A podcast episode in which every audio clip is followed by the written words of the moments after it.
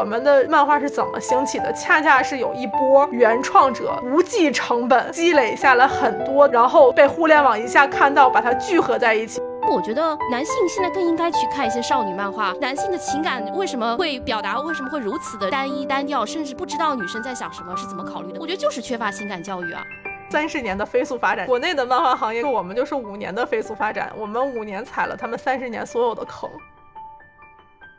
呃，大家好，欢迎来到有关紧要啊！今天我们的话题要开始围绕一本书了啊，就是最近由漫边市文库出版的这一本《漫画产业论》，就完全是围绕一个日本漫画产业的一个发展的一本中心的书。而我自己也是在看到铁熊在呃很多次分享的场合都提到了他自己在编辑的这本书啊，所以我当时就对这本书还特别感兴趣。作为一个漫画的爱好者，同时也是。呃，跟出版行业牵扯这么深的一个日本漫画出版的行业，在阅读的过程中带给我特别多的感受，也是不是感慨，原来日漫也曾经历过我们曾经经历的这样一个时期和阶段啊。对于我们的漫画行业来讲，我们的出版行业来讲，其实我也觉得是一个非常有趣的对照。于是我就想说，哎，能不能找一位非常了解漫画行业的朋友，我们来一起来聊一下这个书。正好特别巧的是，我的一个好朋友南宫红，然后他也在读这本书，然后完了说他读完这个之后特别的感慨，然后把。自费购买了八本书，送给他的一些漫画编辑的朋友。那么，作为我们这个漫画行业的资深的从业者呢，南宫他肯定也对这本书之后他读之后应该也会有很多的感受想法。所以，我也想特别想知道我们的漫画行业是什么样子。那我们对我们的出版行业来讲又有什么样的启示和思考呢？所以今天就想和南宫一起来聊，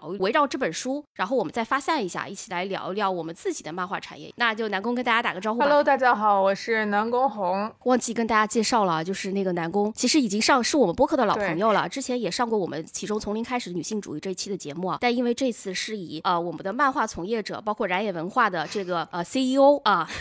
也是之前因为燃野文化大家可能不知道有没有听说过这个公司啊，因为它在国漫领域应该说是非常著名的一个公司了，推出了很多叫好又叫座也饱受好评的一些作品啊，比方讲我们的产女啊、东离西乡啊，嗯，还有那个呃七星客栈啊、七星客栈啊这样的作品。而南宫自己在网上也是非常关注这个行业的动态啊，包括我们行业整个的一个情况，然后之前因为也在有妖气这样的国漫的很大的平台也工作过嘛，所以想。要不我们先聊聊南宫先自己，你先读了这本书，你的一个感受吧。就是其实这一段时间我都在努力的说想要看穿漫画行业的一些客观规律的这个事情上，因为我说从呃 自己开始创业，从一五年开始到现在，其实是一个小七年到八年的这样的一个时间。然后现在这个行业大家都会觉得又进入到了一个新的阶段，可能是进入到有像我之前就是采访的时候说提到说可能进入到了一个。就是中国的国漫进入到了一个冰水混合物的阶段，就是也也经历在了一个就是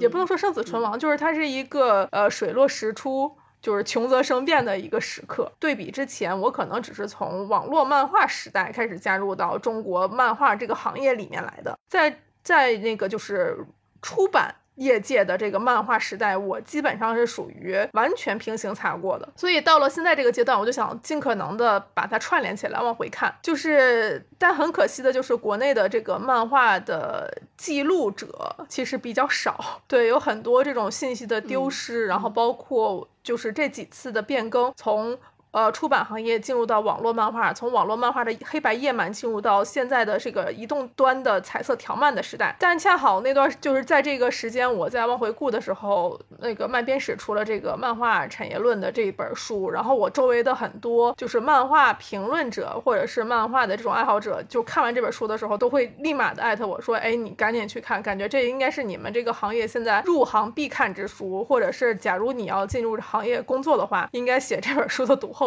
我这本书就是贴成乱七八糟的这种状态，就是它很好的以一个日本漫画从一呃一九六几年开始，从它这个团块时代开始，一直穿插到二零零几年，就是恰好到了我们出版行业到网络漫画的那个时间段，它补足了一个日本的这样的一个大周期的这样的一个状况，所以给我提供了一个非常好的视野。所以这是一部引起你自己个人反思的这样一个作品啊，就是我感觉可能会牵扯出很多，包括你对自己行业、我们自己漫画发展的一些思考。因为你刚才只说了你在漫画从业者这一块，就没想过我们别的行业。嗯，对，嗯，我最大的一个就是对你们漫画从业者比较用，就是我最大的一个感受是，呃，有很多我微妙的感知到的事情，其实在成熟的体系下有一定理论支撑。也可以找到。就是时代性的对照案例，它会给一个比较就是完整的或者是宏观的视角去观测这件事儿的时候，我就知道这个问题其实不一定是小问题。但我们在遇到这问题的时候，会当小问题这样略过。这个事情有很多次在阅读的时候，我会拍大腿的感觉，哦，其实当时遇到这个问题的时候，就已经应该是敲响警铃去正式面对的事情。但是人家已经看到这有个经验有个坑了，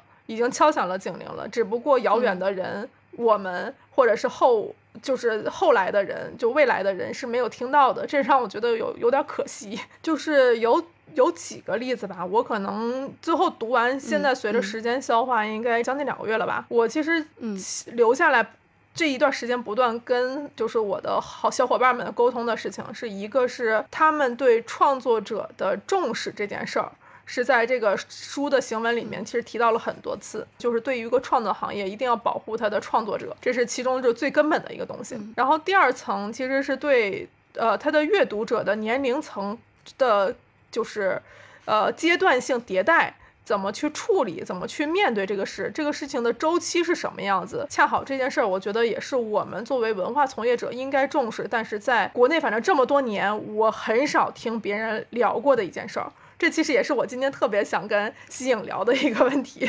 对，嗯，其实你刚刚讲的，特别是说日本漫画的一个读者迭代的一个问题啊，就是是确实是关系到我们整个包括所有的文化行业都要去考虑的一个问题，因为日本以前也只是被认为是小孩子才会读漫画，那么他随着这些这批小孩子，就是主要是那个团块时代这样长大，慢慢的长大，他们创造出了更多更丰富的能够满足他们这样一个文化需求的这样一个漫画的内容，所以才造成了日本全民。都变成漫画读者的这样一个情况，所以这个里面很多作用它都是相辅相成的，所以给了我们自己行业呃也一个很多的思考，就是我们的读者如何迭代。其实我也可以稍微给大家先稍微介绍一下，因为刚刚南宫已经分享了他读这个书的感受，主要是从他一个业内人士去，因为我作为普通的漫画爱好者，其实我也对漫画行业充满了各种兴趣。像我们以前不管是我以前读的漫画的作品也好，还是跟漫画周边相关的一些作品也好，我都觉得漫画给文化行业带来其实特别多的启发，尤其。是日漫，所以我就稍微想先说一下这个书吧。其实可以稍微介绍一下这个作者，他是日日本著名的自由作家以及漫画评论家。他是在毕业之后，先是在银行工作，然后后来之后，他就在因为可能太热爱漫画了，于是他就辞掉在银行的工作之后，在大阪创立了他的一个编辑中心。然后从此以后，就以这样一个自由作家和编辑者的身份来进行一个活动。他是一九九四年开始着手写这部作品的，然后可能横跨了差不多有八年的时间。在零二年的时候，在京都大学给一些学生讲。做的时候就利用了这本书的材料，然后就受到非常多的欢迎，所以就进行了这样一个出版的一个过程。也是在零四年的时候，由这个漫画产业论的原版日文版是由日本筑魔书房出版了。那么之后就获得了很多奖，包括日本出版学会奖啊，还有日本儿童文学学会奖这些奖哦。所以说它其实这个书，它对日本漫画产业整个的一个分析，包括它的一个深刻的一个剖析，其实是当时是非常受到肯定的。就唯一的缺点就在于它的数据可能会有点老啊，就因为它讲的是五六十年代开始到。到那个二十世纪初嘛，其实后来我们知道又发生了好多事情，甚至有一些事情让这个作者的言论就是就是没有办法成立了，因为作者是很悲观的，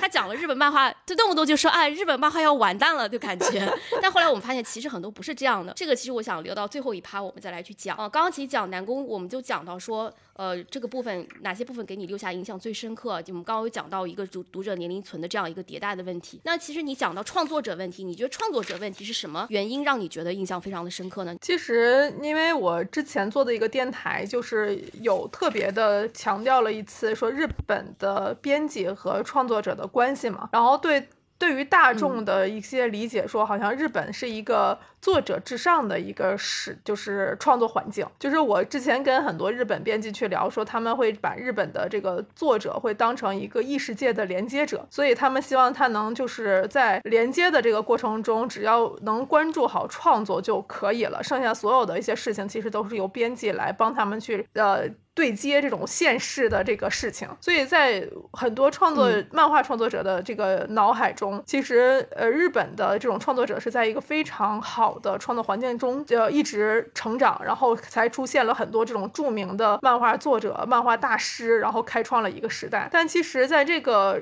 这本书里头，因为它讲的就是就是说著书的时候是九四年，然后成书的时候是零四年发行嘛，就九四到零四，其实正好也是到了出版的这个就是特别黄金期的这个时时间。就我们知道的很多可能国内的人关注到的漫画，都是这个时间的，就是完全蓬勃爆发出来的。譬如《七龙珠》，比如这个就是北条司的一系列的作品，就是我，然后包括井上雄彦，对，然后灌篮高手都是这个时代的作品。所以这个时代可能恰好是我们自己对日本漫画最认知的东西。但是在这个书里头有很多强调的是，呃，其中有一个章节我当时记得特别的深刻，因为这跟最近的韩国的一些话题不谋而合，就叫做有一章节好像叫做怎么努力画都存不下钱。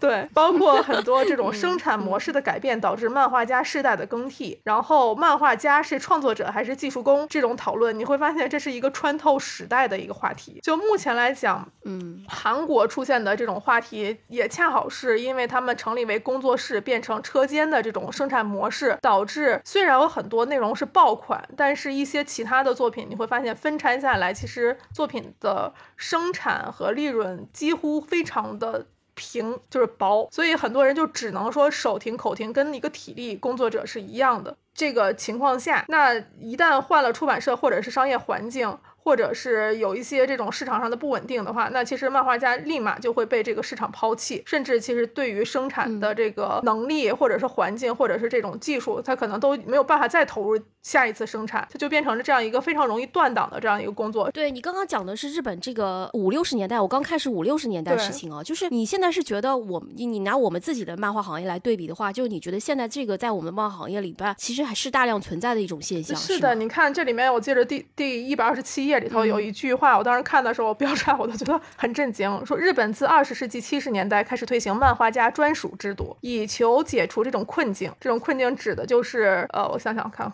它指的是这种增加作品数量，成本就随之上升上升，然后就是漫画家的精力不够的问题。那其实这些事情你会发现，就要是说从业者一听，就这就跟现在是一模一样的。然后这种专属制就是指漫画家与特定出版社、出版商签署专属协议，授权其刊载自己的作品。这样除稿费外，漫画家还能得到专属费和签约费。那其实这就是属于绑定的这个关系嘛？所以其实很就是等于呃独家独家买断这个。对，这不就跟现在上平台的时候，我的作品其实是独家在这个平台上，甚至我有一些作品作者经纪约也是签在这个平台上。我记着当时呃，应该是快看提出了很多这种经济条款的这样的一个形式，很多从业的作者会觉得，哎，这个形式真的很新，但是。无论是对比出版日本的出版行业，还是从艺人的经济行业去去抓取这种类型，其实都是非常传统的老类型了。但是可能对于现在新加入这个行业里的从业人员来讲，我们都会觉得一些信息没见过，它就是新信息，但其实并不是，对。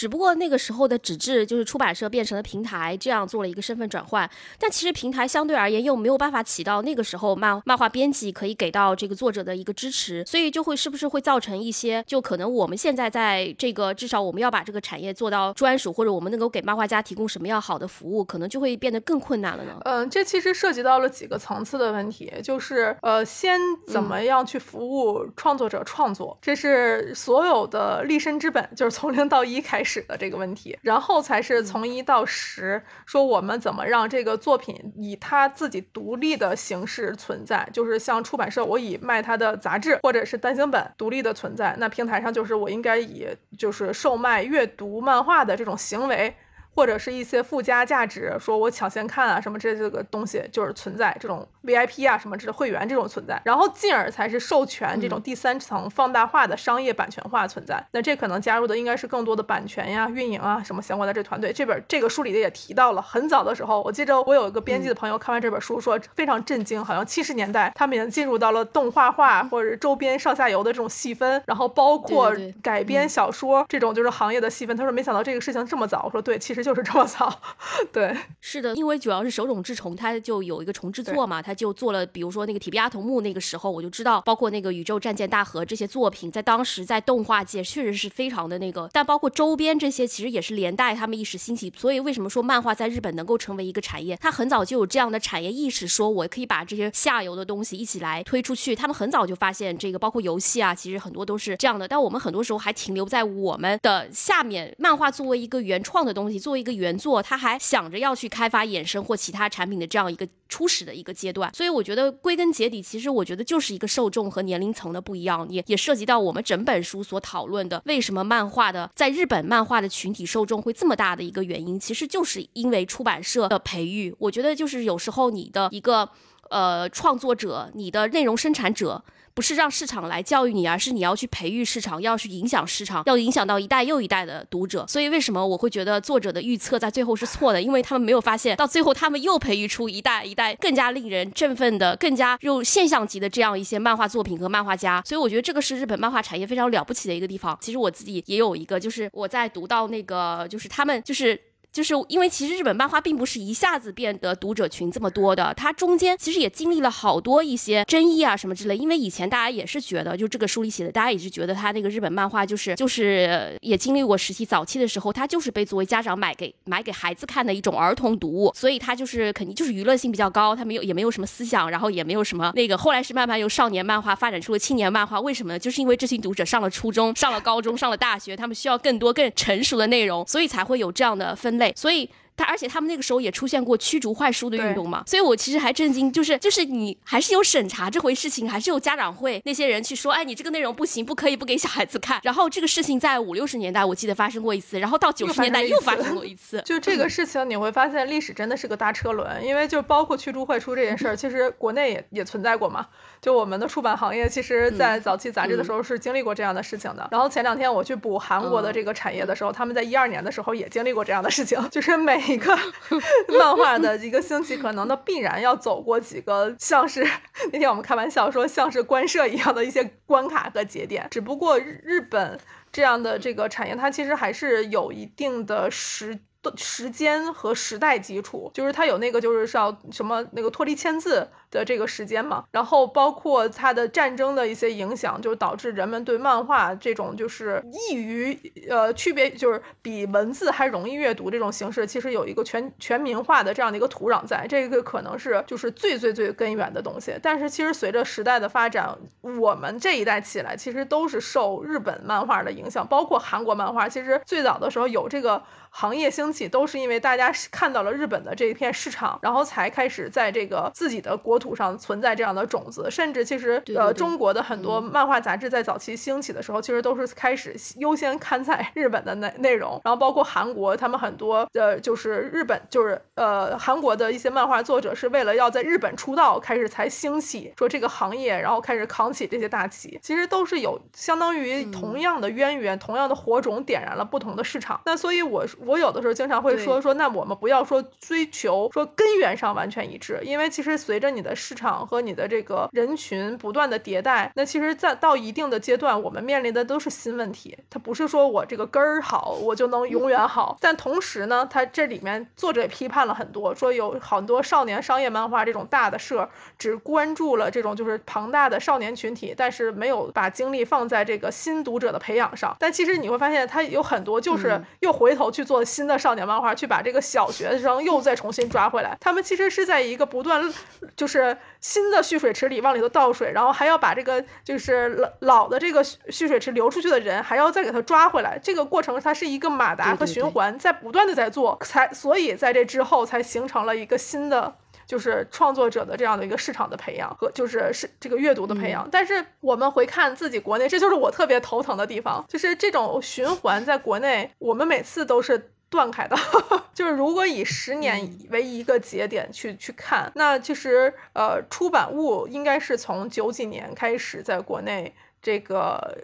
漫画这个时间兴起的，比较市比较市场化的。它到零几年的时候正好是十年，这十年人群还好说，因为网站的兴起，把这一个人群解过去了。如果从有妖气零九年开始算到一九年，其实这是一个 PC 端到移动端的这样的一个就是转移嘛，有很多人转移过去了，从叶漫到条漫，就是条漫其实就是从一五年的时候，它有一段时间是重叠，但其实就是零九到一五时间。我觉得平台的出现就是为了解决杂志这种品牌轮迭带来的读者消耗或者带来的作品消耗。但是现在其实没有很好的说把平台的作用和杂志的作用区分开来。对，这个其实是我觉得可能呃，互联网就是移动端的时代和出杂志的老的这种承接关系，现在应该是面临的最核心的一个问题。你刚刚讲到就是说平台不能取代杂志所的的迭代的一个问题，其实我现在有点讲，就是平台它是因为背负着盈利的成本上的一种压力，所以它不得不去制造最畅销的作品，最能够涵盖呃就是那一个最大读者群，能把它的利益最大化的那个读者群的作品，所以造成了他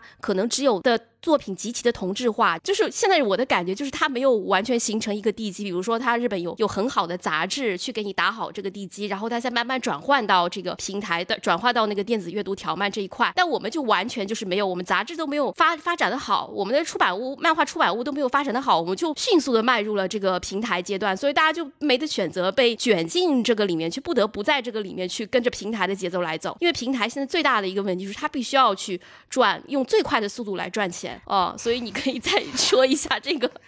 哎呀，就是，呃，这个事情就是每次我讲这个事情，我都觉得很苦恼，就是都有一种，就是所有的事情好像都能往回找到原因，但是你不能通过往回往回去看去解决现在的问题，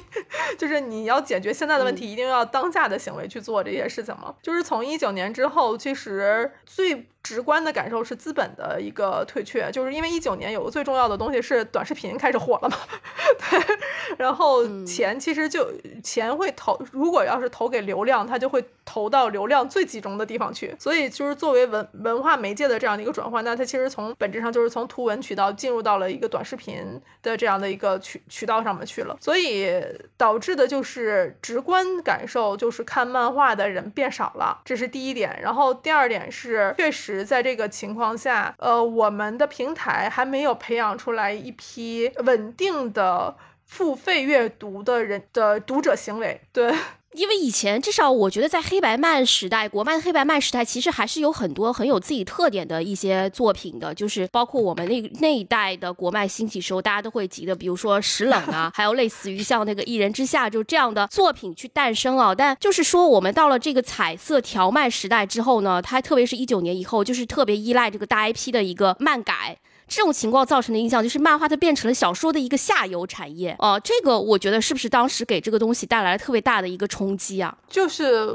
怎么讲个这个问题吧，其实啊都不是一九年的问题了，就是这是一个就是我们持续的会追问原创到底是什么样的土壤能孕育出来的问题。这个其实也是让我觉得很神奇的一点，因为你像日本的很多漫画，我们其实。感受到的大多数呃比较火的火的作品，其实都是作为漫画源头漫就漫画作为源头出现的。然后有一批作品其实是通过小说改编，它被我们看见。其实日本漫画在轻小说改编的这个路路途上也走了很远，但是它并没有。打破说它日本漫画作为原创的这个土壤，就这个事情是存在的。但是韩国很快的就进入到了就是小说改编漫画的这个时代，它基本上的畅销的几部作品其实都是畅销小说改编的作为漫画，只不过全世界其实没有看到韩国的小说市场那么火爆。然后，但是它的漫画整个席卷了整个就是全球的这样的一个阅读。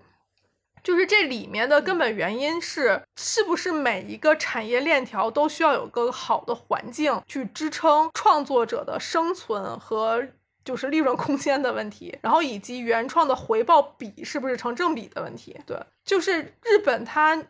厉害的在于，就我有的时候觉得这真的是时代的一个大大前景，就是它手冢治虫上来其实就找到了一条相对完整的一条通道，然后这个通道不断的在被完善。然后韩国在漫画进入这个时代的时候，它的上游和下游，就是它的影视行业和它的这个互联网行业，已经把市场教育的非常完善了，是这样的一个时代使然的一个状况。但国内最大的问题就是，我们一直在盗版的时代。互联网的付费习惯始终没建立起来，这是互联网的前提。我们的影视行业 是在互联网时代同步在杀起，也是从一五年开始的，一九年的时候开始查税，进入了影视行业寒冬。对，所以 我们的影视创作的整个环境，你想，如果院线电影和就是网剧这种最大体量的投资的这种就是形式状态都没有进入到一个良性循环的时候，你一个弱小的单位。你只能靠人才的积累堆积和小的循环去盈利而。达成这种良性的一个状态，所以我经常在一九年的时候去采访的时候，我经常会说，我说这是不是一个漫画应该面临解决的问题，这是整个文化行业的环境应该去解决的问题。对，这是一个根基问题。所以就是在这种大环大小环境都受影响的情况下，漫画就会进入到一个我必须得面临，先让我去生存，生存之下，我才会考虑我能不能有。余力去培育我的原创发展，但这个事情再倒回来，特别有趣的一件事就是，我们的漫画是怎么兴起的？恰恰是有一波原创者不计成本在创作的时候积累下了很多内容东西，然后被互联网一下看到，把它聚合在一起，产生这种聚合作用。这个事情特别像书里提到的哪一块呢？其实这就是我第三个地方，当然我特别震惊的地方。吃本代本，对，是的，就是它特别像吃本和代本市场。嗯，对，就这个也是我非常令我很感慨的一个阶段，因为作者在里面他下了一个结论，他认为是像我们所有的。产业的兴盛其实都是发轫于产业的边缘，就是发轫于很小众的一块领域的东西。呃，所以像赤本和代本市场，就是给这个商业漫画、给杂志的兴盛啊，这些提供了大量的人才，输送了大量的人才。这个我觉得是也是我们很难做到的，我觉得很难做到的一件事情。其实我们也曾经有过很好的阶段，至少我觉得在那个时候，我们还可以讲是百花齐放，也可以说百家争鸣。然后，因为我们其实好多这一代人创作和阅读漫画，其实都是从受到日漫的影响嘛，像日漫先。影响到台湾，影响到香港，然后再影响到我们大陆这边。那包括大陆那个时候也有好多漫嗯漫画杂志的连载啊，像那个卡通王啊什么这种之类的，小时候我们都看过。但就是这一波。就它本来也就没有站稳，然后就迅速的迎接了互联网时代的这样一个到来。刚刚讲了很多，比如说我们不管是人才问题，还是说我们上下游产业各方面的一些一些问题，就是包括互联网付费习惯的一个问题。其实我知道好多文化行业面临的问题都是一样的。你归根结底，我们是没有这么多人愿意为内容付费啊。我觉得这个是一个很很那个的阶段。包括我们指数也是，其实是一样的问题。但我们现在涉及到我们产业如何自救，如何在这个困境中去去去求得生存。因为漫画，日本漫画一直，因为包括这个作者在。这里面，包括七十年代经济不好的时候，九六年的时候，漫画杂志大幅下跌，被大批退货的时候，然后到了两千年持续下降的时候，大家每次都讲快完了，快完了，忽然最后发现它还能够 有升级出来，还能够有转机哦。所以你觉得我们面临的问题或我们的突破点，我们觉得应该是什么？这个事情说起来非常理想啊，就是我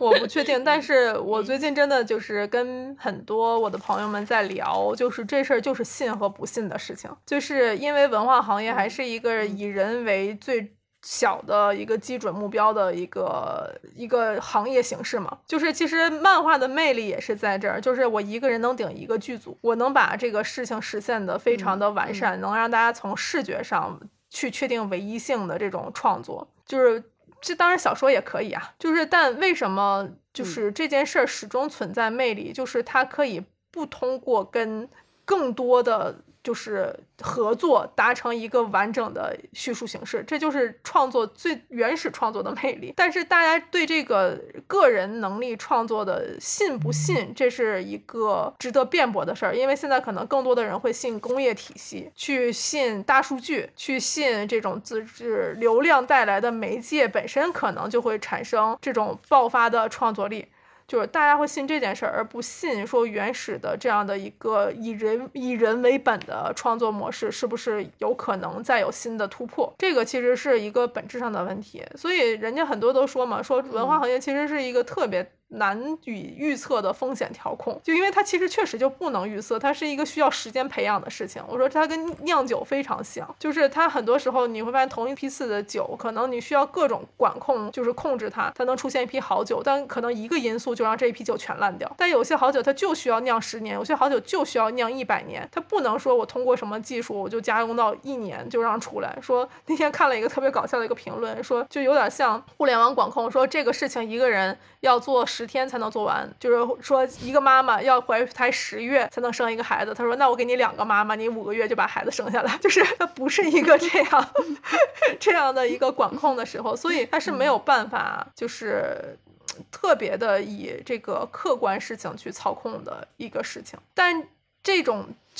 就是以人文为本的这种创作形式，能不能带来价值，这个事儿是。值得去追问和信的。所以我遇到的很多优秀的作者都会觉得，因为太难了，所以我不相信自己能走开这第一步啊，我也不相信平台会认可这件事儿。对，但我自己一个个人的一个感受，你刚刚讲的以人为本，就是其实可能我们甚至都出现一个人改变一个时代、开创一个时代的这样一些特例啊。因为我刚刚有下午的时候，我有在查资料，说我们这个日本漫画他们是网上有怎样再去说论述这个为什么得以成立的这事儿。我记得有一篇文章里面列出了五点理由。其实第一个讲日本的绘画传统，我觉得这个就知道了。然后第二个他就是说手冢治虫，就把手冢治虫直接列列为一个其中最重要的理由。其实我仔细想想，确实是这样。因为如果没有手冢治虫，可能漫画。在日本也好，动画在日本也好，它不能说没有吧，它肯定就不是现在这个样子。所以就你刚刚讲的说信不信人的力量，其实我自己对文化产业、产业和行业的信心，其实也在这里。因为我觉得只要不断有有能力、有想法、有创新意识这样一些创作者出现，同时有辅助他的、愿意相信他一定能够有好作品的这些编辑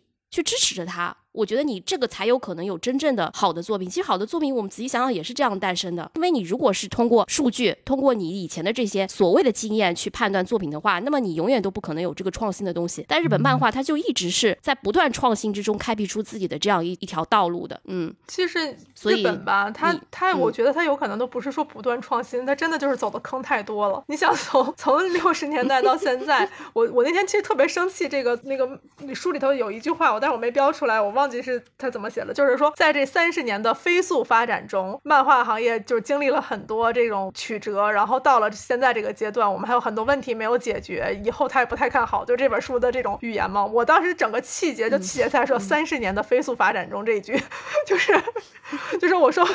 我说国内的漫画行业可能就是我们就是五年的飞速发展，我们五年踩了他们三十年所有的坑，就是。这种感受是什么呢？就是假如你是一辆慢车，你是有机会在看到坑的时候，逐渐的去规避它啊，甚至你也有时间可以去把掉了坑里的车给它拽出来的。对，然后你也有时间去找人去呼呼朋唤友，去帮帮你把这个事这个事情拽出来。就他这书里也提到了，中间有一段时间应该是漫画跟各种亚文化结合嘛，然后还有就是说他们也出现过这种就是同质化内容过多，然后形。形成这个积累的这个时候，就他们都经历过了，但是他们有时间去找寻那个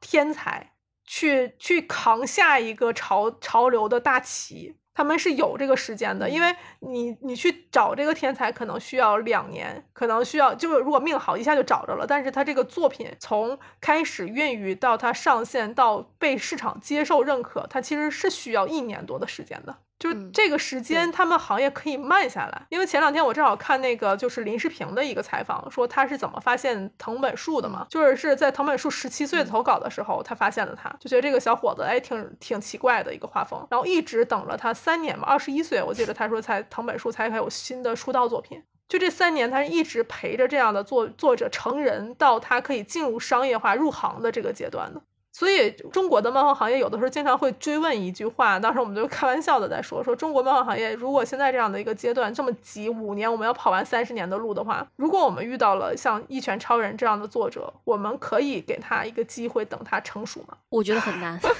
你觉得呢？就是当时我成立燃野，就是因为我看到了这样的作者，我知道这些作者需要成长，但是很遗憾的是，这两年。在疫情之后，平台基本上可能走入了一套就是 KPI 完成的这种状态，就是我不能出错，而且我要活下去。就每个人其实都就是平台、个人、工作室面临的是同样的问题，叫做我要活下去。那其实里面就产生了一个阵营的内耗，就是平台相当于所有人都想要把风险转嫁给其他人。所以，其实之前一段时间，像一些平台会产生那种期化大逃杀也好，或者是一些说原创内容收缩，本质上其实都是我们这个行业现在脆弱到大家没有人想要承担这个时间培育带来的风险了。对。但其实这个时间在培育创作者，尤其是漫画这个创作者上，其实是很非常必要的。就像你刚刚讲说，林世平等待藤本树等待了三年才等来他的首部作品，那结果藤本树大火了。我们从一个结果论来看，它就是一个非常成功的。但其实我知道也有很多很夭折的一些一些作品，这个其实也是很多的。你刚刚讲说平台要转移风险什么之类的，其实也是因为可能过去就是说太太难了，而我们在互联网这个时期，我们所要面临的这样一个创作，等待一个创作的成本，等待一个作品的成本，那又是很高的，所以。是不是就会变成了一个无解的一个问题？我就在想，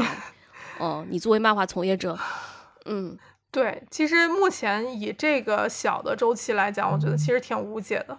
就是如果以这种大家互不信任的关系下，就没有信任是没有办法去做创作的，就总是要有人承担这种创作风险，才能带来下一步的推进。就这就是真正的勇者的存在的意义嘛？所以现在平台可能也在思索，就所有人在这个创作行业里，其实都在思索我们下一步的可能性，这个新的杠杆来源于哪儿？所以很多人其实现在选择于选择出海，去面临更成熟的，就是创作环境和机制给的挑战，更高的绘画要求。可能还有就是文化冲突带来的这种就是创作难题，就选择去出海，其实也是这个想要借一个相对成熟或者是相对稳定的付费环境带来新的可能性。其实平台也好，或者是创作者现在都走到了这一步。你刚刚讲的就是漫画出海的问题哦。那比如说，不管是去韩国还是去日本，就是人家的创作环境和条件已经非常成熟了，那我们可能有很多不成熟的地方。这个里面你有想过是怎么去弥补和这些问题吗？这个事情就回到了。零几年，就是就是回到了当时出版行业和互联网交叠的那个时期。因为像我刚才也说，我说韩国之前也经历过这样的时期，才成立了韩国自己的就是文化土，就是漫画文化土壤，就是他们就是要挑战人家擅长的东西。其实这是一个不不平等的文化出海。我说实话，对，就是你没有办法拿自己最擅长的东西去打人家，所以大家会花很多的精力去揣测这个会喜欢什么，那个会喜欢什么，就看就现在这个文化环境是不是能得到包容。就是其实挺让人震惊的，就是日本的很多环境，我们之前。就是在韩国漫画在日本电子化取得成功的这三年，很多人其实是觉得韩国是不可能进日本行业的，就是条漫网络条漫是不可能进日本行业的，因为日本的读者太接受黑白漫画的阅读形式分镜。就是，然后方式，他们也不习惯于用手机阅读，就这个事情，大家报了很多的这种，就是说不成立的事情。然后他们也做了很多的尝试，结果疫情一来，这个事情瞬间就又扭转了。对对，结果都被啪啪打脸。所以这个情况，我觉得我们是不是也可以作为我们现在国漫进军海外市场这样就具有参考意义的例子呢？嗯，就是每一次。就是我说一些什么日韩的事情，就总会有一些声音说，哦，人家是有时代使然，然后有这个整个行业基础去存在。我说要如果以这个思路去看，那其实咱们读任何书，然后看任何潜力，去读史史实这些事儿，其实都没啥用。问题就是我们读到的这些东西怎么去转化为我们自己的行动？那其实我们看到的就是国内的创作者们的基础是不是真的那么薄弱？我们的绘画能力，我们的叙事语言。是不是可以更强的，就是有这种表达？那我们文化的内容的这个根基不可替代的，看起来不像韩国、不像日本的东西是什么？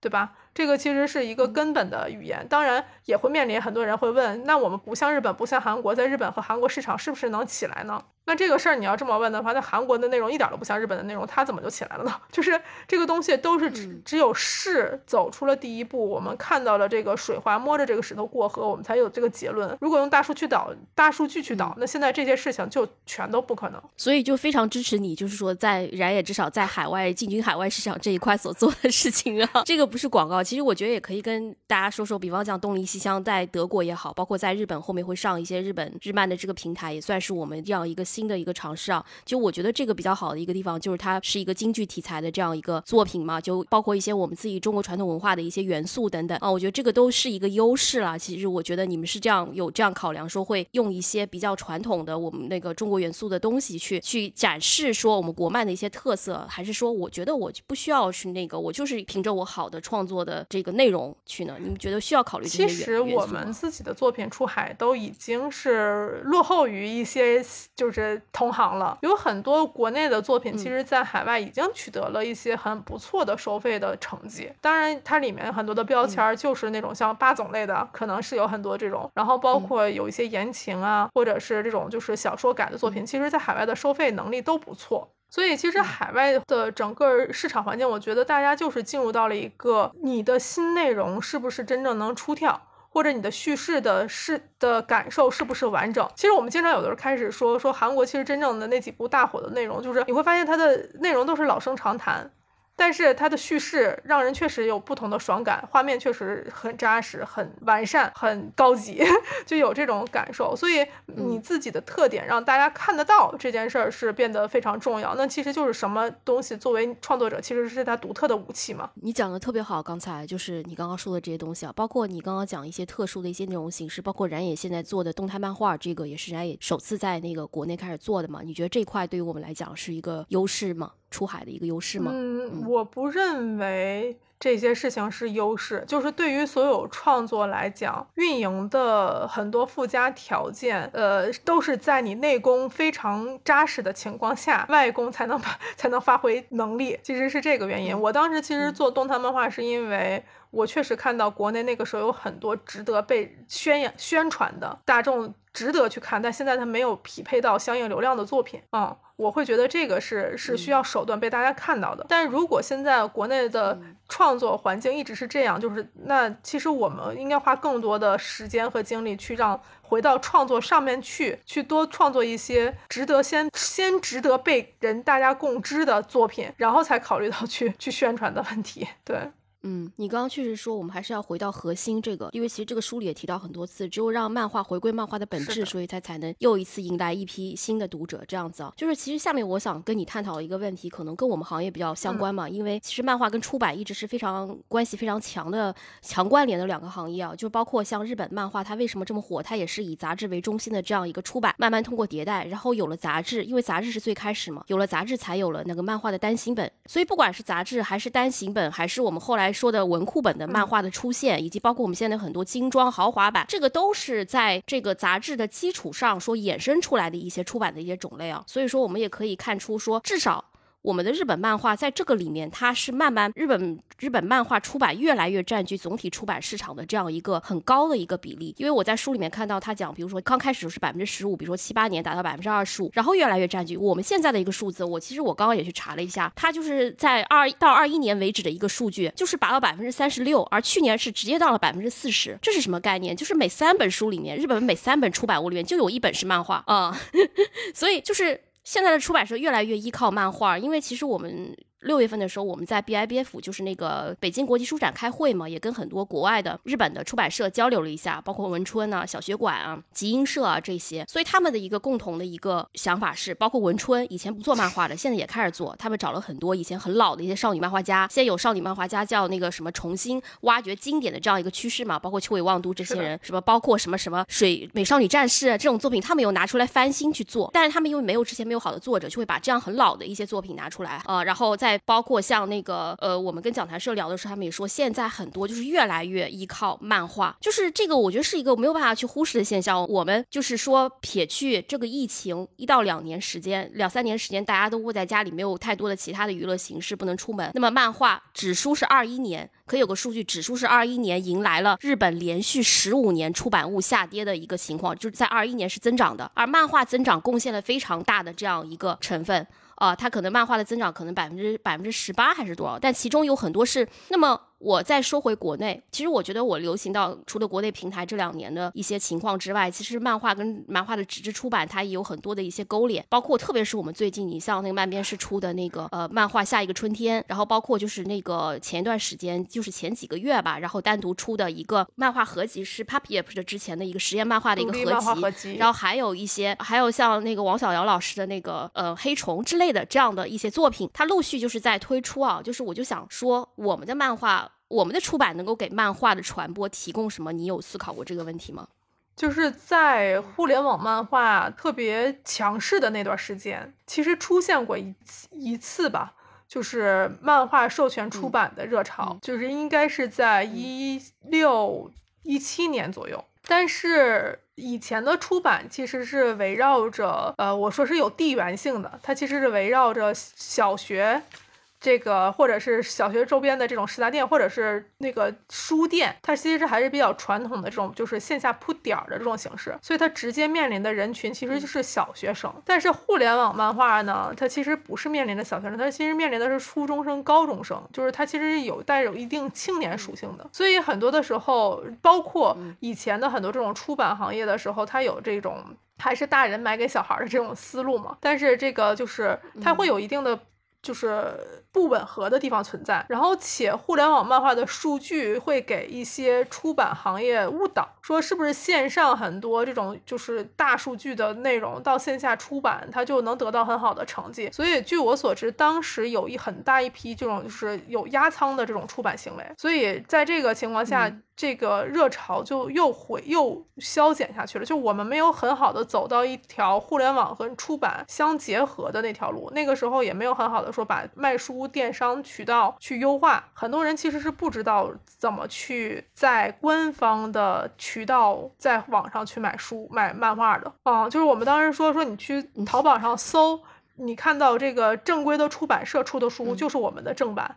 大家其实。很多人可能都没有进入到自己购买书的这个 新的行为里面去，是这是我最近遇到好几次的案例，我当时特别震惊，我说这些孩子是不知道当当或京东没有被那个时代教育过吧？可能是对，所以新的人群还在不同，就说彻底说明我们纸质出版的衰落，真的，就现在很多人都已经不知道当当、京东了。那肯定是这个纸质出版的，确实这几年就是你在遇到的这些读者，他们还是以就是比较年龄层比较低为主嘛，就是说还是比较年轻的一些读者。对，然后老的读者呢，其实现在就是更多的可能进入到了我喜欢哪个作品，我就去买书去支持他，就直接从这个就是呃他的这个就杂志上的行为，他还是在网络上去去做了嘛。然后买书这件事儿是我非常死忠的一种。追星行为，我感觉是，就是我用来去纪念我跟这本作品的关系，我不是用来他看他说就是作为第一次接触这个内容的。对，这个其实是第一波热潮的时候也是这样的一个结论。所以买完书，它就像买了一个周边一样，书的这种软件和硬件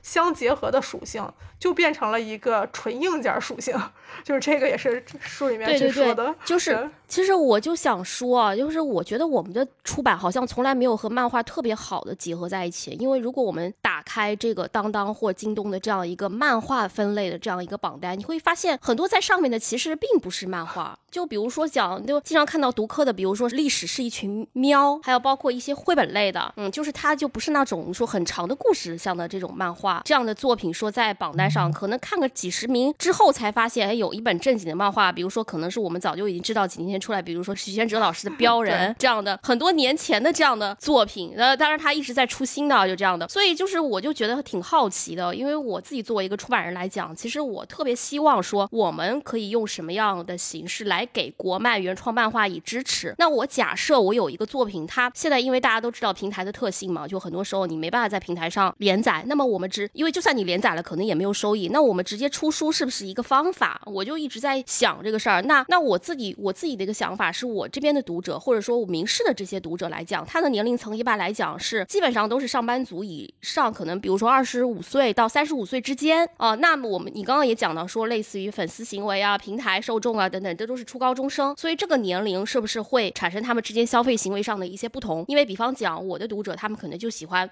这个东西，我出成的纸质漫画我才会去看，但我可能以前我从来没有听说过这个作者，我也不知道这个作者具体画一些什么，但是可能比如说明视出了，漫编是出了，他们就愿意买来去看。看一下，去关注一下，哎，知道了，说，哎，这个世界上还有这样一些比较好的作品。而另外一帮年龄层比较低的读者，他们有可能在网上，比如说关注了这个作者，哎，可能曾经作者发到微博上或发到哪个平台上的这个漫画，它出成了一本纸质书，哎，这个是曾经我喜欢的作品，我就买一本纸来看。所以大家接触这个作品的方式，首先我就觉得是特别不一样的。我不知道你有没有这种感受？对，我觉得这个分析特别好，夕阳就是出版的好的这个行为，我觉得年龄层还是在。高一些，其实它恰好承载了这些新的阅读漫画的人群的可能性。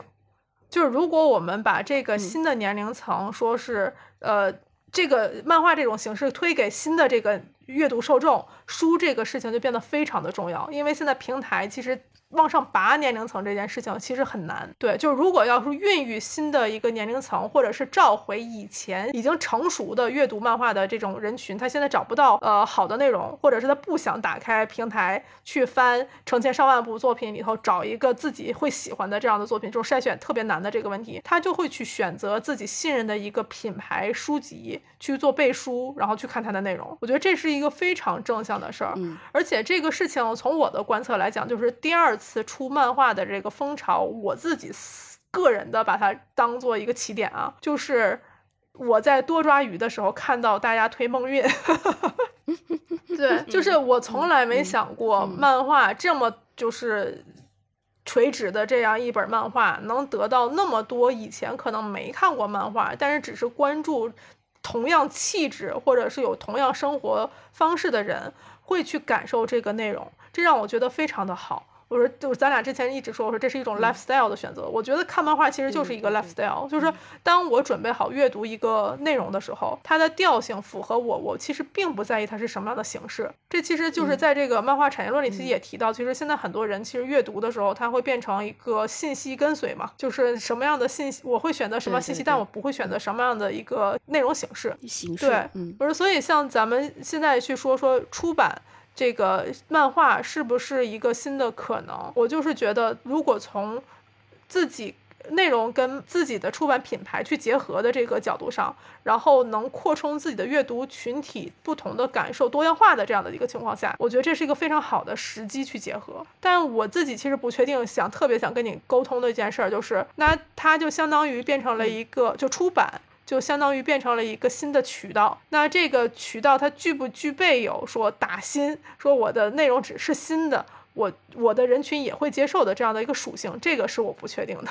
对，这这个就是我觉得是我们出版的事情。其实我记得你去日本拜访那个，就是三月份去日本拜访那个他们那些呃漫画社，你很喜欢的一些漫画出版社的时候，就是你很羡慕说他们那边的那个漫画编辑说，我只选作品，他觉得这个作品是好的。那作者其实不太用管，不太管这个怎么赚钱的事儿，这个是出版社要去考量的，就是编辑只管选自己喜欢的作品就好。这个是你很羡慕的一种状态。其实。对于我们来讲，如果说我可以觉得我心目中认定这个东西是特别好的作品，而且它和我们的读者和我们的读者群在当下有这样一个强的关联性，我觉得我就有信心可以去做。我觉得这个是我觉得现阶段，我觉得至少在我明示这个平台上，我觉得我可以做到的事情。所以剩下来的其实就是选我认可和好的内容。至于读者是不是喜欢，我自己一个感受就是，其实读者也不知道他要看什么书，他并不知道的。对他其实是选，他其实是在选你看你给他选的书。假设明世将来推出一个国漫的系列，我们有一很多作者。很多作品，哎，他觉得里面可能有适合他，他看的，他可能以前从来都没听说过，他其实也愿意去接触一下漫画的形式。我们只是说，我们要破除这一群出版物的读者对漫画的一种偏见，就是什么呢？他们以前觉得漫画是一种娱乐性的，就就有点类似像我们跟我们看纯文学和看那个网络小说类型小说一样的感觉，它里边有个鄙视链在啊。但其实我觉得前几年也不是前几年，就是漫编式的出现，可能在某种程度上打破了这样一些所谓的偏见吧。就是大家也会觉得漫画也能够承载思想，也能够承载。高深的内容，它也可以丰富我们自己阅读的形式。我觉得在这件事情上，我觉得这几年是有所改变的。我们剩下来的事情，我就觉得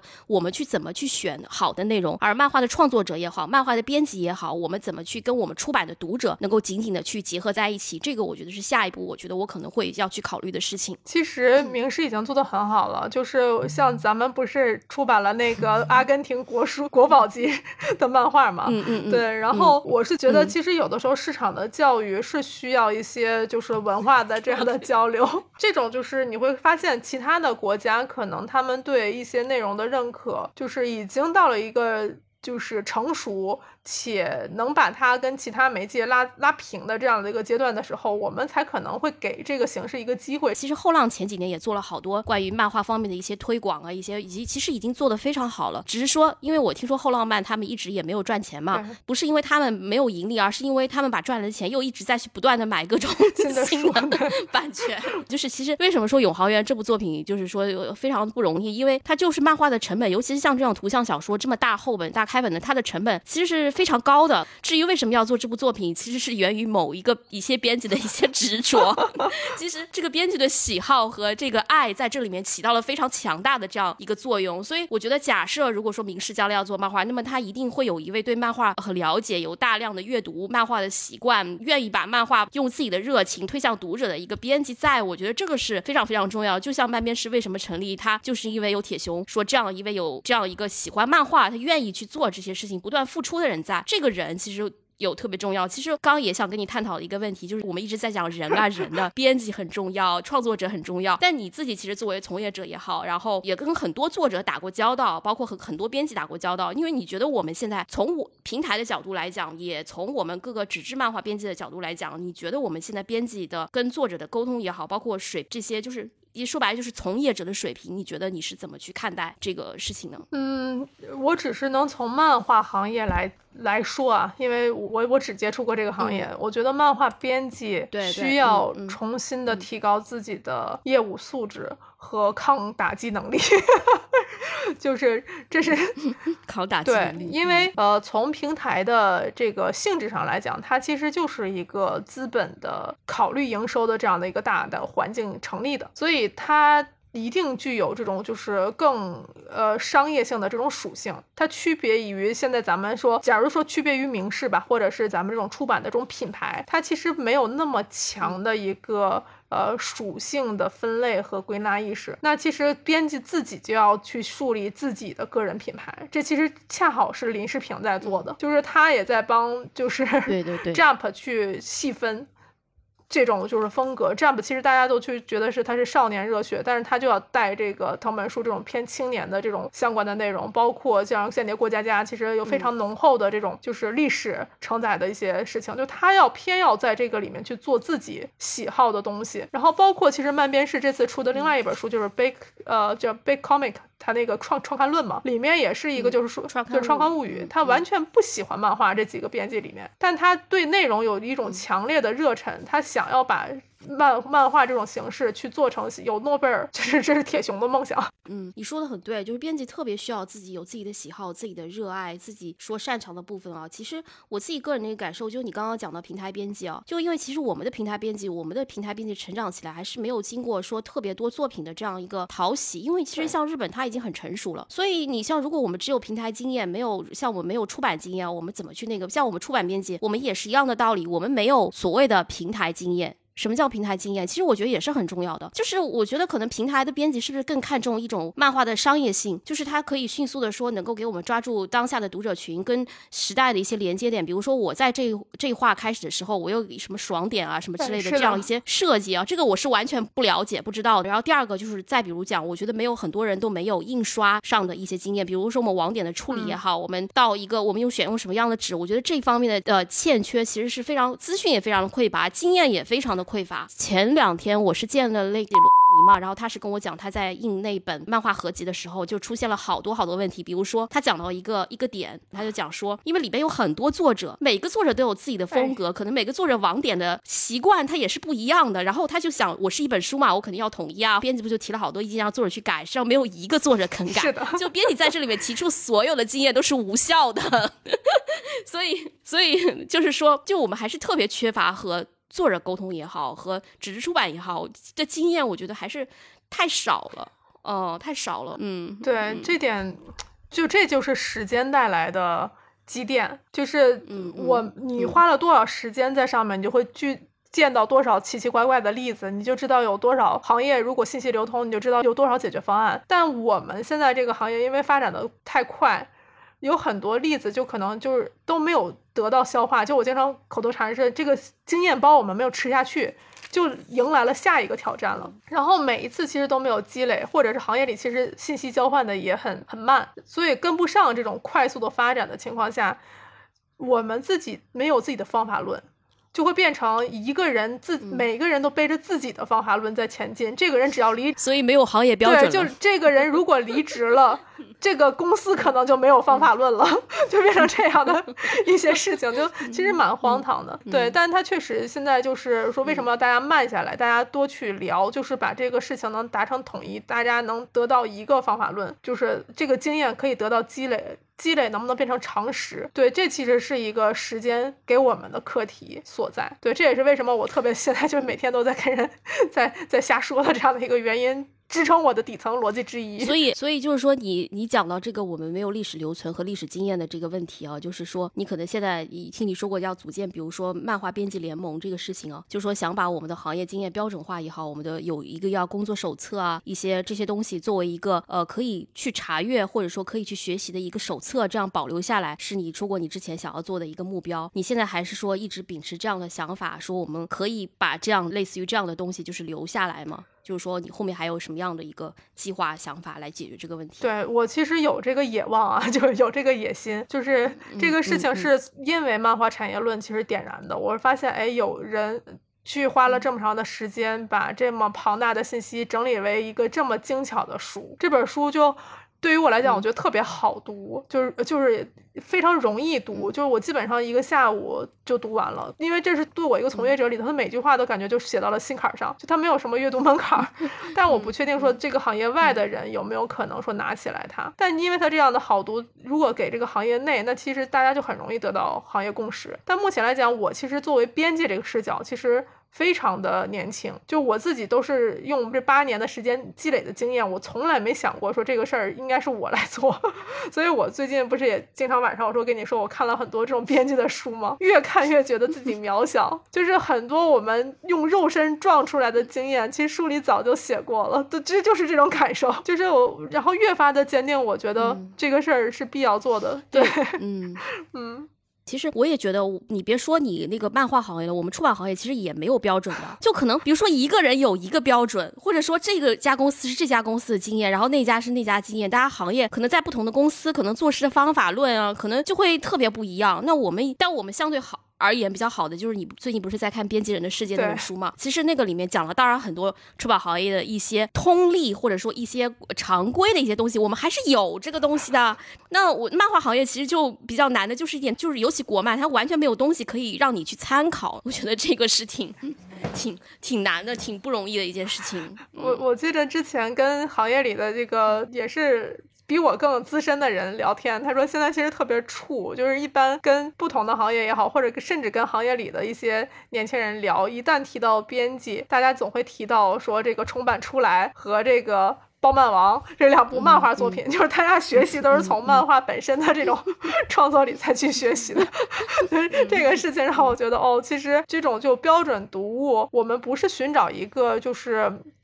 呃，就事论事的事儿，而是一个对职业的呃一个粗粝的画像，就是什么样子的人具备成为编辑的素质，然后他在一些就是重大的问题或者是决策的时候，他应该有具备什么样的一个性质。或者是一个个性，这个可能是比较重要的事情。然后包括我们的身份究竟在这几个大的商业体系里面，就是包括创作者、包括出版社、包括更多的这种商业上的这种合作方，它是一个什么样的位置，如何转化这些事情，可能是更通俗、更重要的一些事情的时候，我们形成一定的共识。然后当你自己了解自己这个职业的时候，那你就知道。就是你成为一堵墙的时候，那别人撞你的时候就会也会更简单。那创作者就会知道怎么跟你去对接。嗯，就你刚刚讲的那些你想做的，说呃漫画编辑的一个行业标准的一个问题啊，其实我就呃，因为我一直是觉得，为什么你会你是因为你自己在也是作为一个漫画编辑嘛？其实我不知道你在和作者交流的沟通过程中怎么去和作者沟通，你代表的是你一个你自己一个编辑的身份，还是你的公司，还是平台呢？啊，因为特别想对这个事情还蛮搞笑的。因为在日本的时候，我们当时也在聊这个事情。因为像我喜欢的日本公司，就他们分的非常明确嘛。然后他们的社长其实也是编辑出身，然后一步步做上来的。我其实。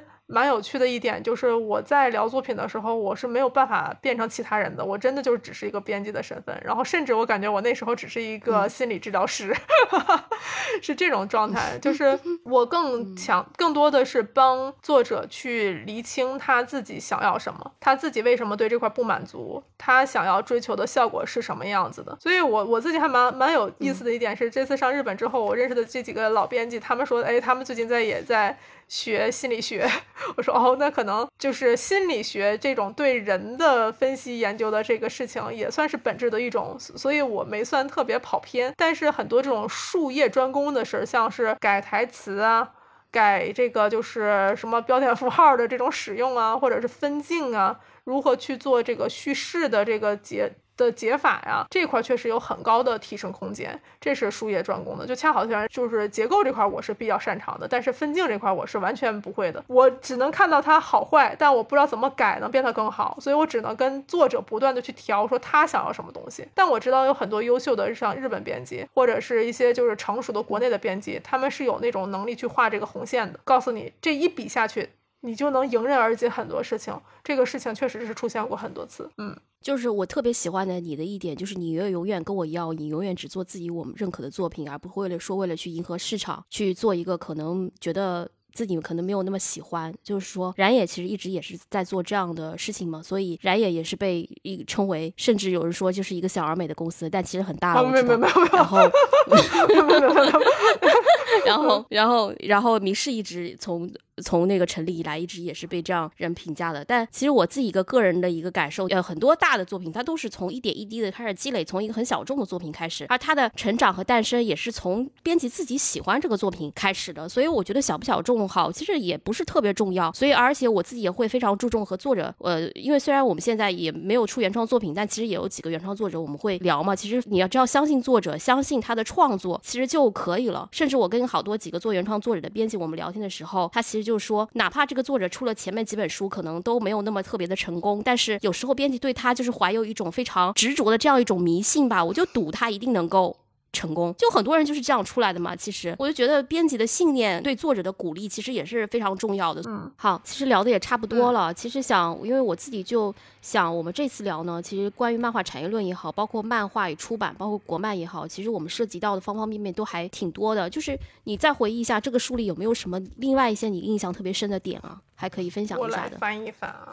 对，其实其实啊，其实我还挺想讲讲这赤本和代本市场的。其实如果说结合这个大的产业来讲啊，我就觉得蓄水池这件事儿也是非常重要的一个场景。就是像我们如果考虑到说怎么去结合更大的这种产业。商业化的问题，那我们也在想说，能不能更大的产业商业化留给这个蓄水池一定的蓄水空间？因为像出版行业的兴盛，其实是相当于榨干了赤本和淡粉的市场嘛。就他在这个里面提到，就是对对对。那我们现在商业化的时候，能不能，如果你不想要承担这个风险，能不能构建一些这样的蓄水池？就它本身就不是用来给自己的这个商业环境赚钱的，但是这个蓄水环境能给你提供很多的。人才或者作品的储备的这个积累，其实这也是一个方法和思路。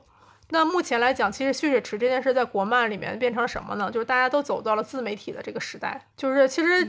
条漫的兴起也是因为网络，就是微博漫画，就是很多漫画在微博上发，然后有一批作者在这个时候得到了关注和流量，然后才成立了像快看和漫漫这样的条漫平台。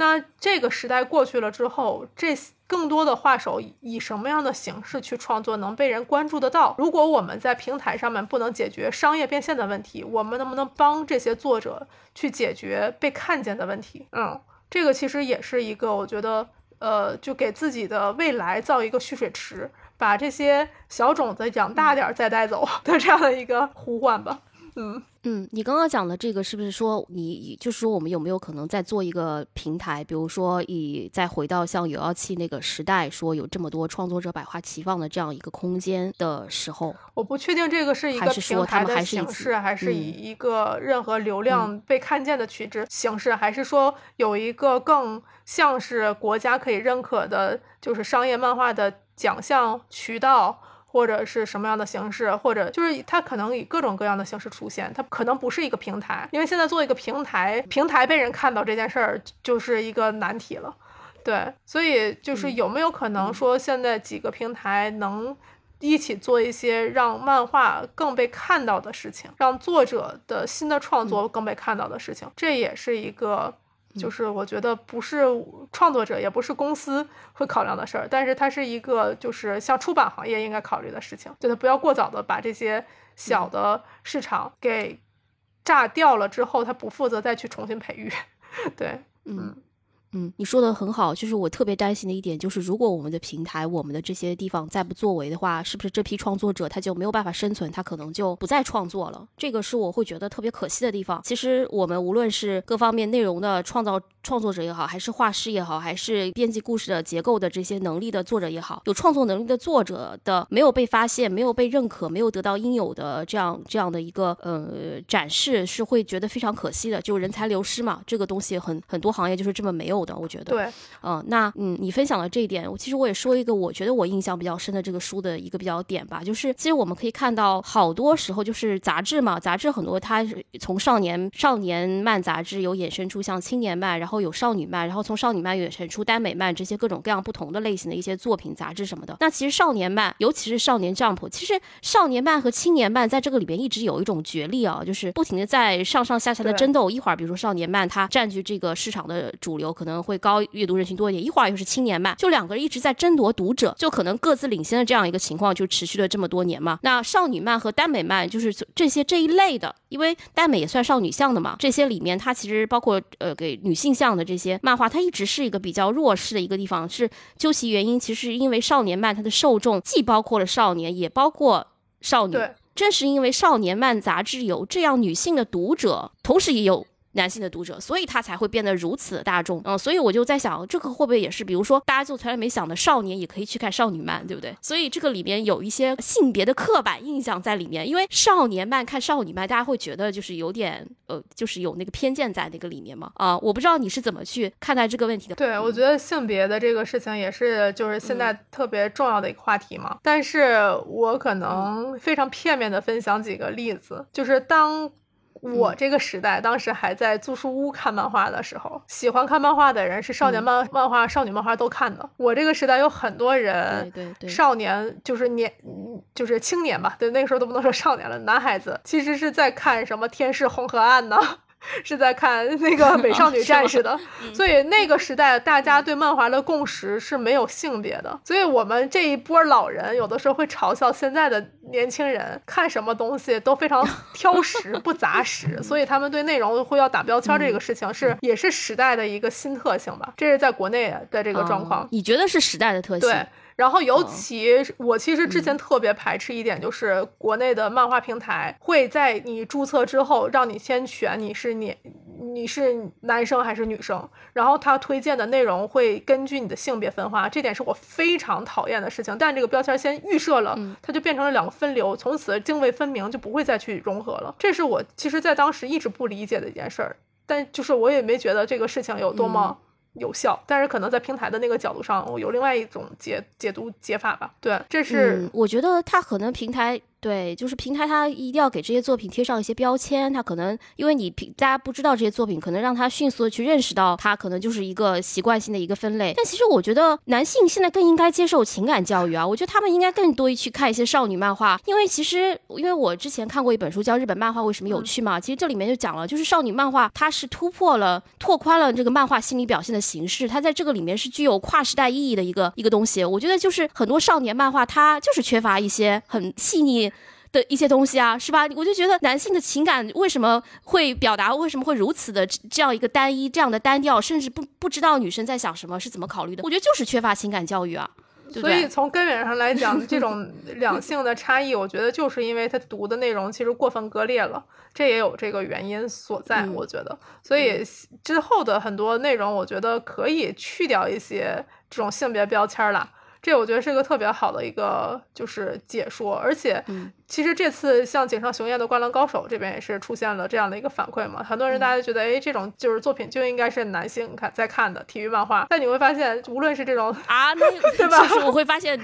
太多女生就说会喜欢《灌篮高手》，我觉得甚至比就是男生更加的狂热，因为我觉得很多人都是一种粉丝的一个心态，女生更容易就对一个作品倾注更多的一种一种情感表现，我是这样觉得。甚至我觉得好多少年漫的读者都是女生，是的。但是反观到少女漫，就很少有男性的读者说去狂热的去支持一部少女漫画、女性向漫画的作品。嗯所以我其实也蛮期待女性向的作品嗯能有嗯更大的宏大的叙事，像是日本的那个当时 Clamp 的一些作品，其实很多嗯就是少年也在看嘛，对吧？对对就是魔法少女樱啊什么之类的，其实也是很多男孩子的童年啊，对吧？所以这个地方确实有很多更拓展的空间，确实是，确实是，对，嗯就是其实这个里面它没有那么强的符号化语的这个性别的分割的。然后我在这里面其实当时截出来一段话，就在这个之下，我觉得很好的概括了一个漫画产业的一个具备的条件。它是在第一百六十七页，大家可以如果拿到书的话可以看一下，说漫画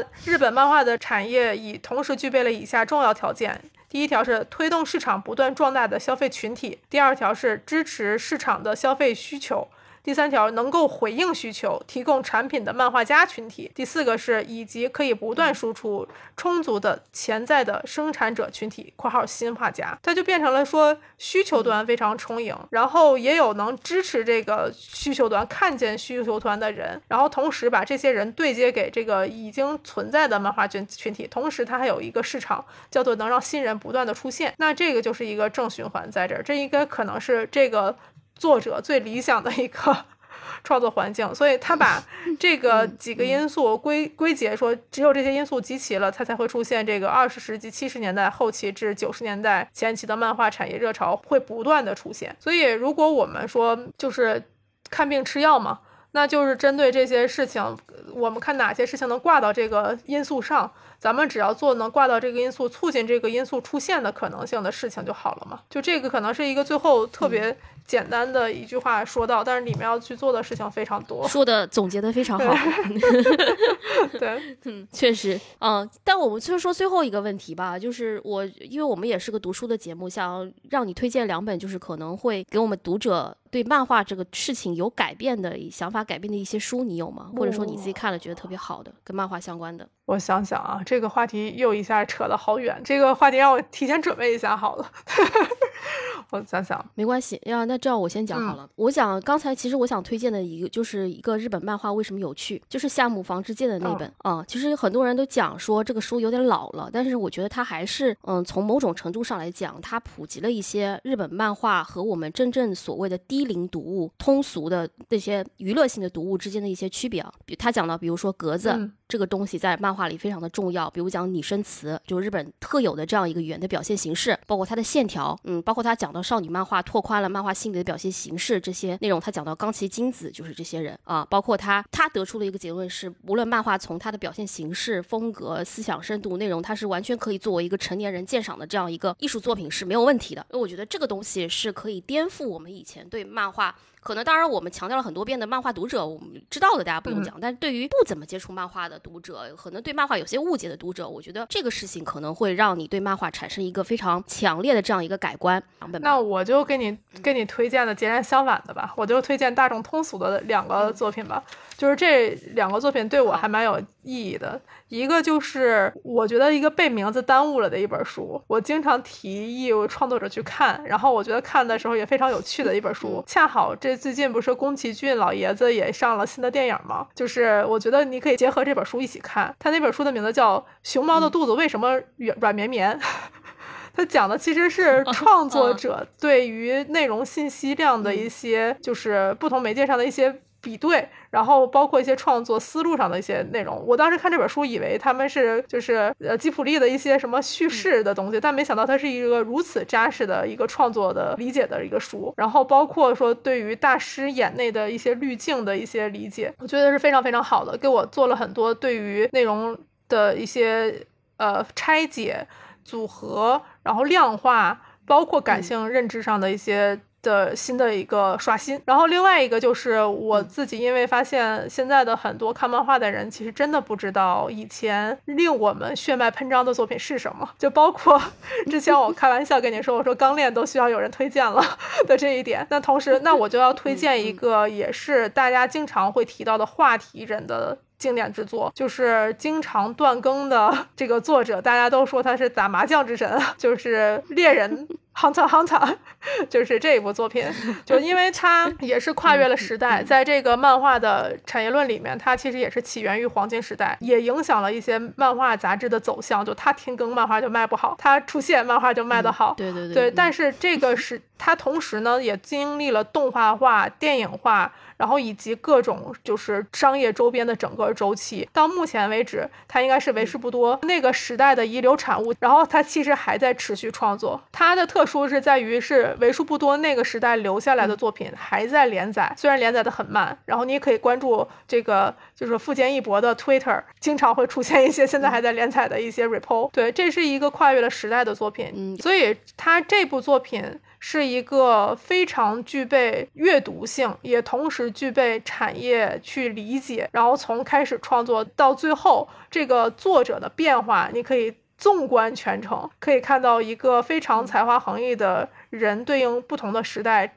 的的回答，然后包括他其实开启了很多少年漫画的创作的方式。有很多你会发现后面的少年漫画，你都能一一对应的在这里找到灵感的源头。所以，如果你看过这个猎人的话，你可以现在重新去看一遍，以产业分析的角度去看。如果没看过的话，那恭喜你了，你可能接下来有一段时间会沉醉在这个作品里。嗯，哦，谢谢南宫的推荐，搞得我又要去想去看一遍猎人了，就是要催富坚老贼赶紧去催更催更了。是的，嗯，那今天就非常谢谢南宫啊，就是跟我们分享这么多，不管是呃漫画产业论这本书的阅读感受，还是说我们很多国漫的一些问题，我们经常在评价南宫说，真是为国漫发展。各种操碎了心啊！所以就是大家在听完这期节目之后呢，我们不仅说可以去看一下，哎，我们漫画产业论这本书也是我们读库出品的非常好的一本书啊，也可以关注一下我们燃野出品的一些非常有趣的作品，因为因为真的是非常有趣，非常特别。所以如果看国漫的朋友或者没有看过国漫的朋友，我们都可以去接触一下，在快看平台应该是都可以看到，还有包括在腾讯动漫是吗？嗯，好的好的。然后也可以大家可以关注一下我们的那个微博南宫红，包括微博燃野文化，我们可以继续推出一些特别好、特别棒的一些作品。那么。还有就是也要继续关注我们的这个漫编式文库啊，包括漫编式我们后续出版的一系列作品，以及关于明式，说不定啊也有可能我们下一步也有可能会介入一些国漫的一些出版等等等等，我们就可以都可以一起来期待一下。那么最后呢，就也欢迎大家如果有什么想问的问题也好，想要交流的也好，也可以在我们评论区跟我们积极的互动啊。那么今天的节目就到这里了，那我们就下期见，下期见，拜拜。感谢收听由迷失 Lucida 出品的播客《有关紧要》。你可以在小宇宙 App、喜马拉雅 FM、网易云、爱发电和 Podcast 上收听我们的节目。欢迎在评论区以及我们的微博“有关紧要 Something Matters” 与我们积极互动。如果我们的节目点亮了你生活中的一些小小的时刻，也欢迎赞赏我们。也请记得点亮 Show Notes 页面的小星星哦。我们下期节目再见。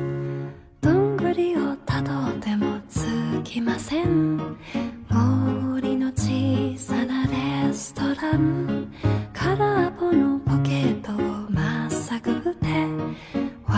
忘れた人からたどり着く。予約は一つもありません。森の小さなレストラン。空席だらけのランチ時。小鳥がパタパタ笑ってる。チュルチュンチュンチュン。